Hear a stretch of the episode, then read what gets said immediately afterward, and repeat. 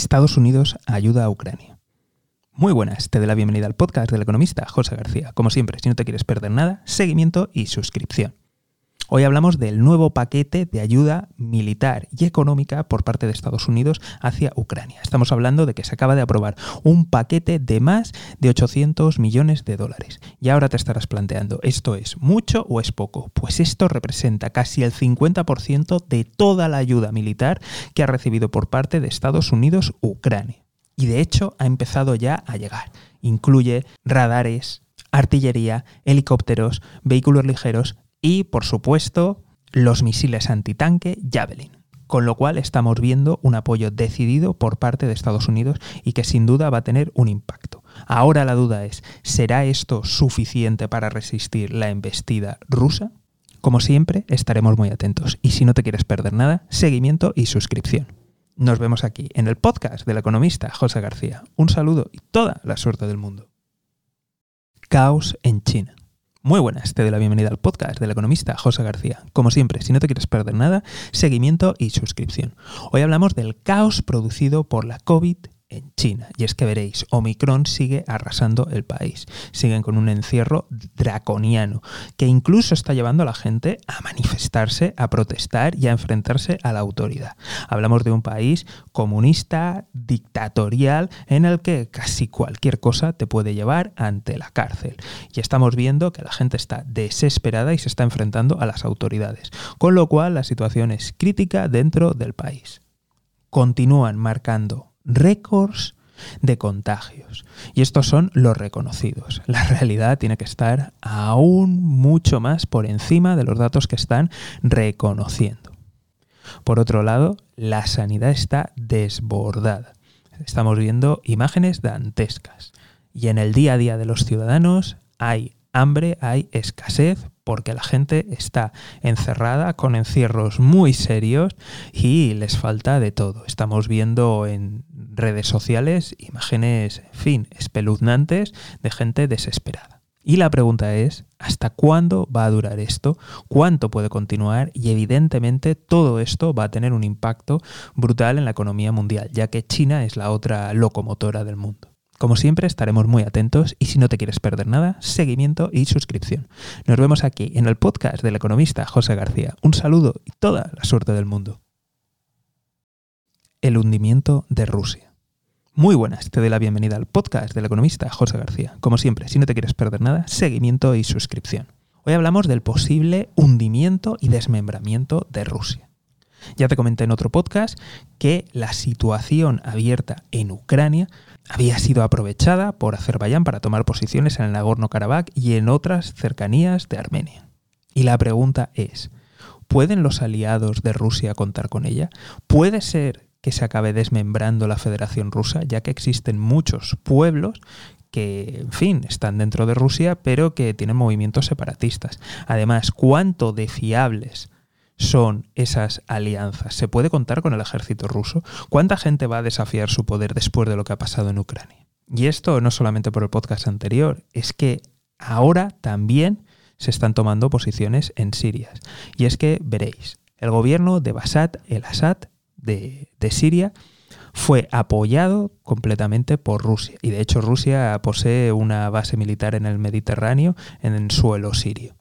Pues al norte están los kurdos y ahora aprovechando todo este jaleo que está habiendo en Ucrania, pues también están aprovechando para expandirse y tomar posiciones. Con lo cual estamos viendo de facto como aliados de Rusia están siendo desafiados por rivales externos aprovechando la debilidad rusa. Y esto nos hace preguntarnos, ¿va a continuar pasando? ¿Se va a extender? Porque ya de momento ya van dos confirmados y seguro que va a pasar en más lugares. Así que estaremos muy atentos para ver cómo acaba todo esto. Y si no te lo quieres perder, seguimiento y suscripción. Nos vemos aquí en el podcast del economista José García. Un saludo y toda la suerte del mundo. Hundimiento del Moscú. Muy buenas, te doy la bienvenida al podcast del economista José García. Como siempre, si no te quieres perder nada, seguimiento y suscripción. Hoy hablamos del hundimiento del buque insignia ruso en el Mar Negro, el buque Moscú.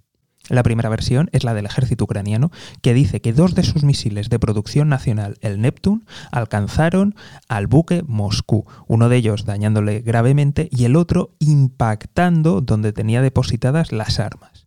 La versión americana es que un misil ucraniano impactó en el buque produciendo una explosión. Y ahora nos vamos a la versión rusa. La versión rusa es que hubo un incendio, que eso afectó a la zona donde estaba el armamento, al polvorín, y que tras evacuar a toda la tripulación, pues lo fueron remolcando y que debido a una tormenta, pues se acabó hundiendo. No hace falta que te diga qué versión me creo más, pero en cualquier caso, esto lo que supone definitivamente es el hundimiento del buque insignia de Rusia en el Mar Negro. Y esto no solamente tiene un fuerte impacto en las operaciones militares, ya que va a dificultar mucho el cerco naval que le han hecho a Ucrania y también cualquier tipo de, de operación, ya que estos buques evidentemente sirven para coordinar todos los esfuerzos.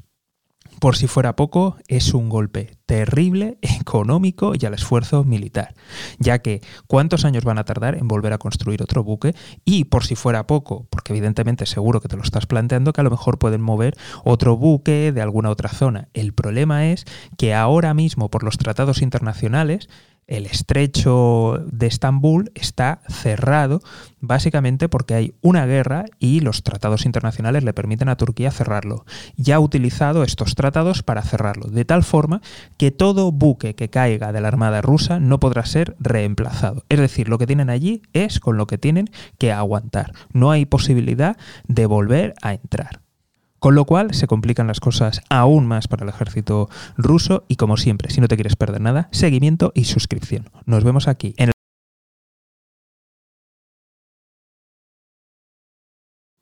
Nuevo conflicto en el Nagorno-Karabaj.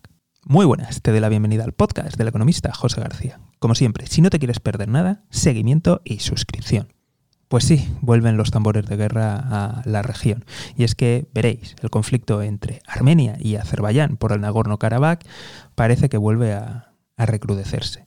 Y es que veréis, después de, de la invasión rusa de Ucrania, se han producido movimientos del ejército azerbaiyano tomando posiciones que pertenecían a Armenia.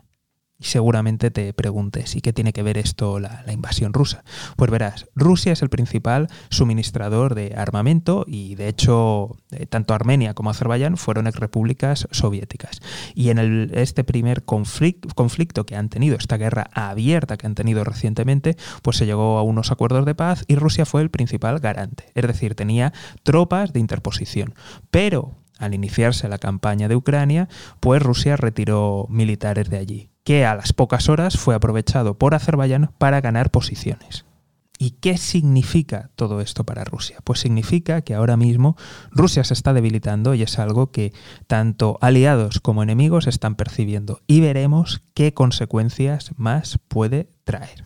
Estaremos muy atentos y si no te quieres perder nada, seguimiento y suscripción. Nos vemos aquí en el podcast del economista José García. Un saludo y toda la suerte del mundo vuelve el rublo ruso.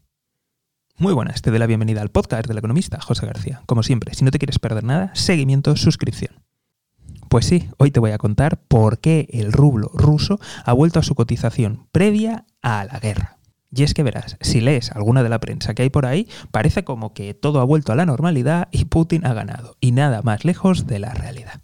Tres factores sostienen al rublo, pero me voy a dejar el más importante y fundamental que lo explica todo esto al final del todo.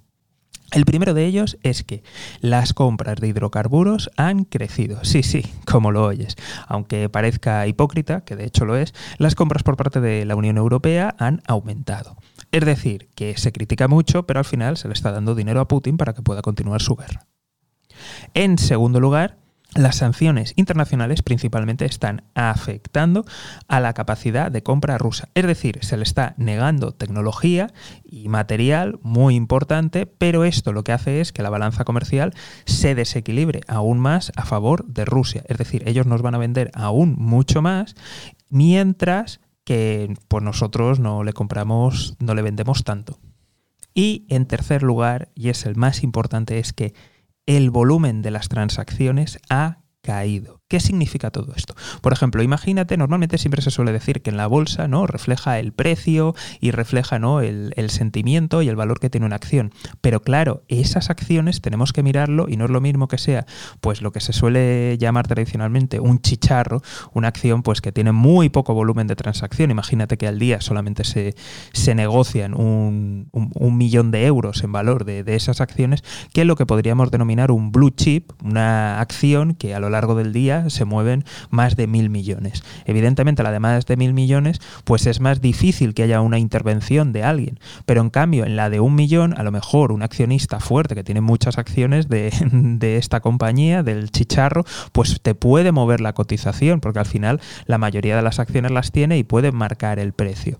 Pues esto es lo que está ocurriendo. Ahora mismo, todos los actores internacionales que han podido salir han salido, el comercio evidentemente se ha visto muy afectado y de forma hace que los volúmenes de transacciones de rublos hayan caído a volúmenes bajísimos. Si además añadimos la política estatal de que obliga a las compañías a cambiar sus ventas, sus dividendos en el extranjero a moneda nacional, pues eso hace que haya subido fuertemente el valor del rublo. Por tanto, esta es la medida estrella, es decir, que como el volumen ha caído, es más fácil de manipular ese precio. Así que no nos tenemos que guiar tanto por la cotización que tiene porque ahora mismo es bastante artificial. Como siempre, estaremos muy atentos a qué es lo que ocurre y si no te quieres perder nada, seguimiento y suscripción. Nos vemos aquí, en el podcast del economista José García. Un saludo y toda la suerte del mundo. Argentina y el Fondo Monetario Internacional. Muy buenas, te doy la bienvenida al podcast del economista José García. Como siempre, si no te quieres perder nada, seguimiento y suscripción. Hoy hablamos del acuerdo entre Argentina y el Fondo Monetario Internacional. Y es que veréis, recientemente se llegó a un acuerdo de refinanciación. Os acordáis del crédito que, que pidió el anterior gobierno y que ahora este, pues bueno, ha tenido que navegar y comérselo con patatas. Pues bien, esa renegociación no fue gratis y hubo una serie de condiciones. Condiciones que a tenor de la nueva crisis que estamos viviendo por el conflicto en Ucrania, la inflación, pues parece ser que va a ser muy complicado que se pueda cumplir porque había unas exigencias de recortes, que evidentemente va a ser muy difícil que se cumplan, y había unas exigencias de equilibrio presupuestario que también es muy difícil que se cumpla. Recordamos que ahora mismo la inflación interanual en Argentina ha superado el 55%, lo cual es un nuevo récord. Por si fuera poco, la presión social aumenta y por tanto al gobierno le va a ser mucho más difícil tomar esas medidas de, de recorte. Esperemos de verdad que se solucione pronto. De momento se han reunido y estamos a la espera de conocer el resultado. Como siempre, si no te lo quieres perder, seguimiento y suscripción. Nos vemos aquí en el podcast del economista José García. Un saludo y toda la suerte del mundo. El Donbass. Muy buenas, te doy la bienvenida al podcast del economista José García. Como siempre, si no te quieres perder nada, seguimiento y suscripción. Hoy hablamos del comienzo de la batalla definitiva por Ucrania, la batalla del Donbass. Según algunas fuentes, el ejército ruso ha reunido a más de 60 BTGs, los cuales han sido reforzados con la llegada de otros 10 BTGs más procedentes de toda Rusia. Recordamos que los BTGs están compuestos por aproximadamente 800 hombres y que son unidades fuertemente mecanizadas. Citando fuentes de la inteligencia americana, podemos precisar más y que son exactamente 65 batallones más 11 de refuerzo.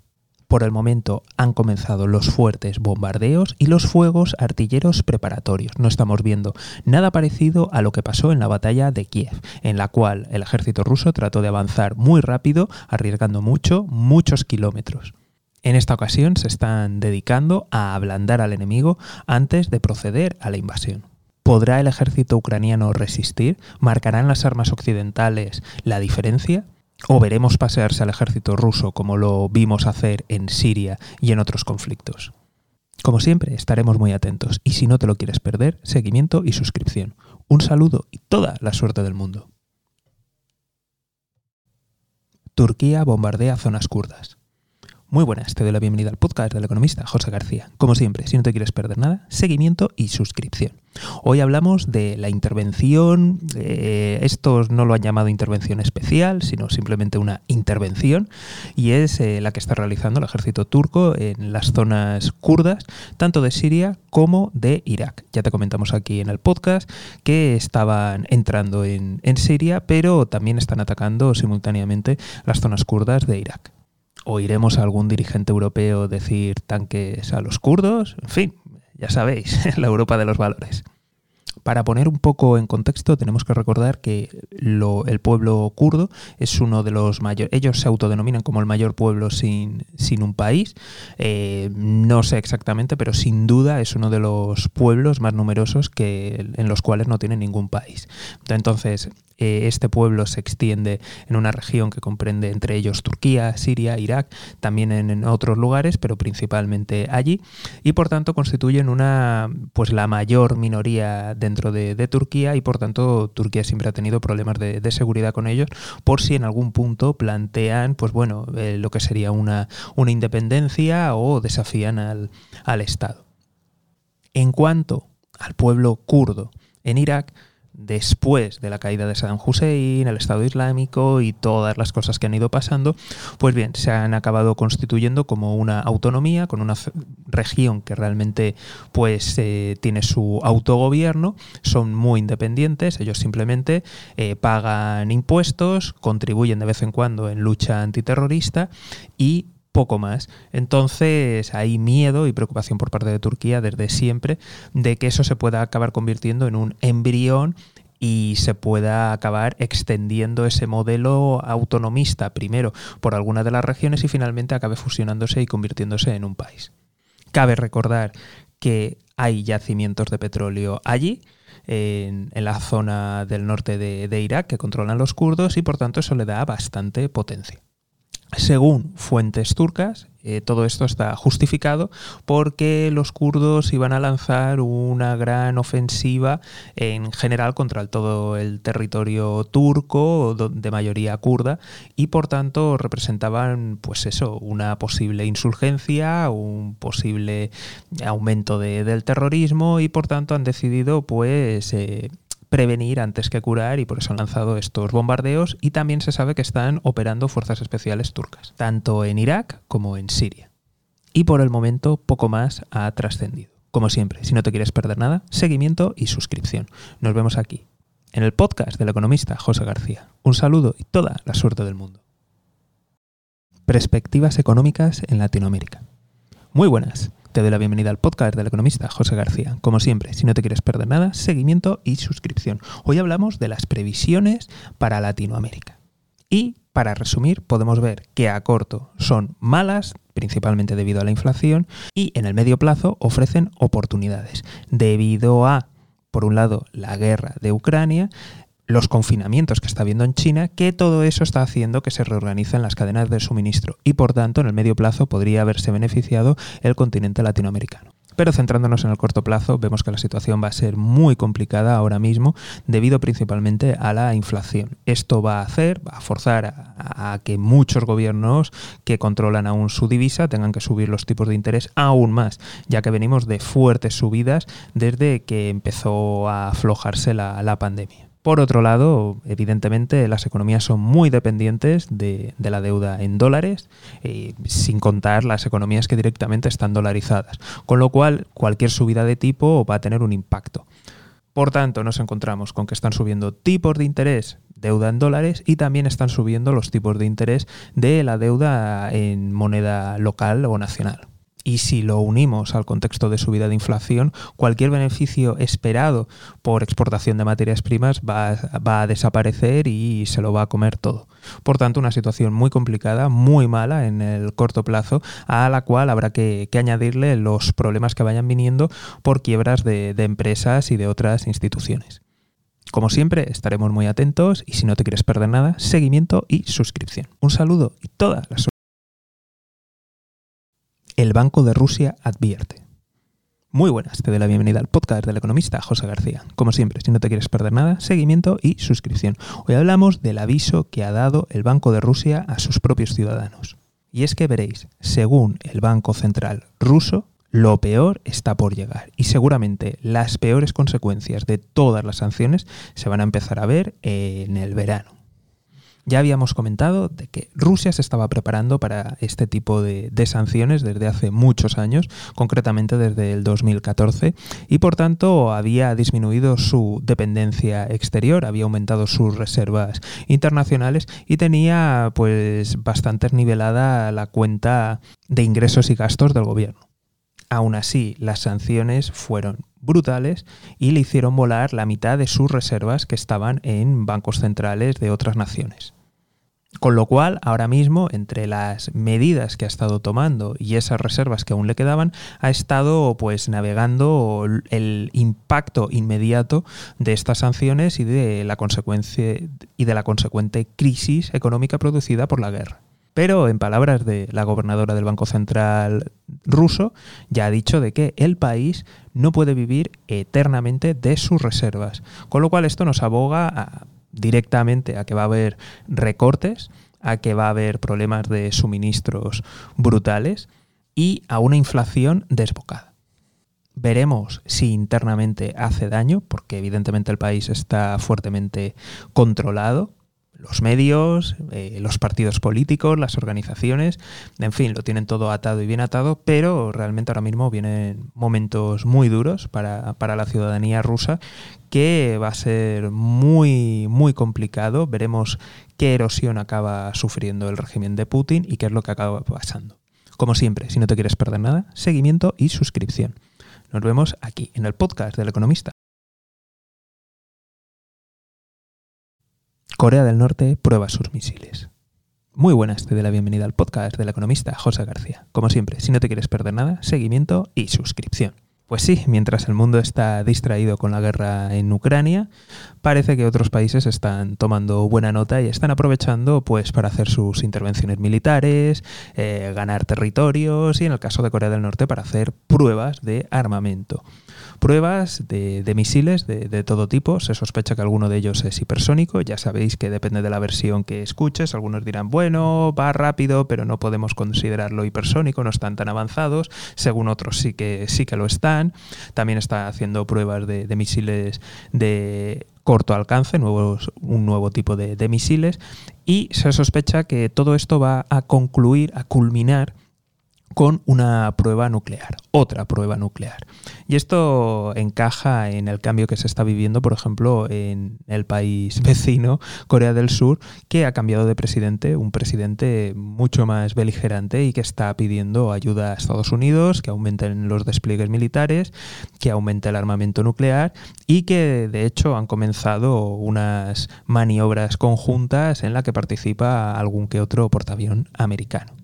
Así que no todo es guerra en Ucrania, sino que también otras partes del mundo se están calentando y mucho. Ya te lo hemos comentado aquí, así que si no estás suscrito, no lo sigues, te invito a que lo hagas para así poder enterarte de lo que está pasando, por ejemplo, en el Nagorno-Karabaj, de lo que está pasando en Siria, en Irak, en Turquía y también, por supuesto, lo que pasa en, en Latinoamérica. Así que si no te quieres perder nada, seguimiento y suscripción. Nos vemos aquí en el podcast del economista José García. Un saludo.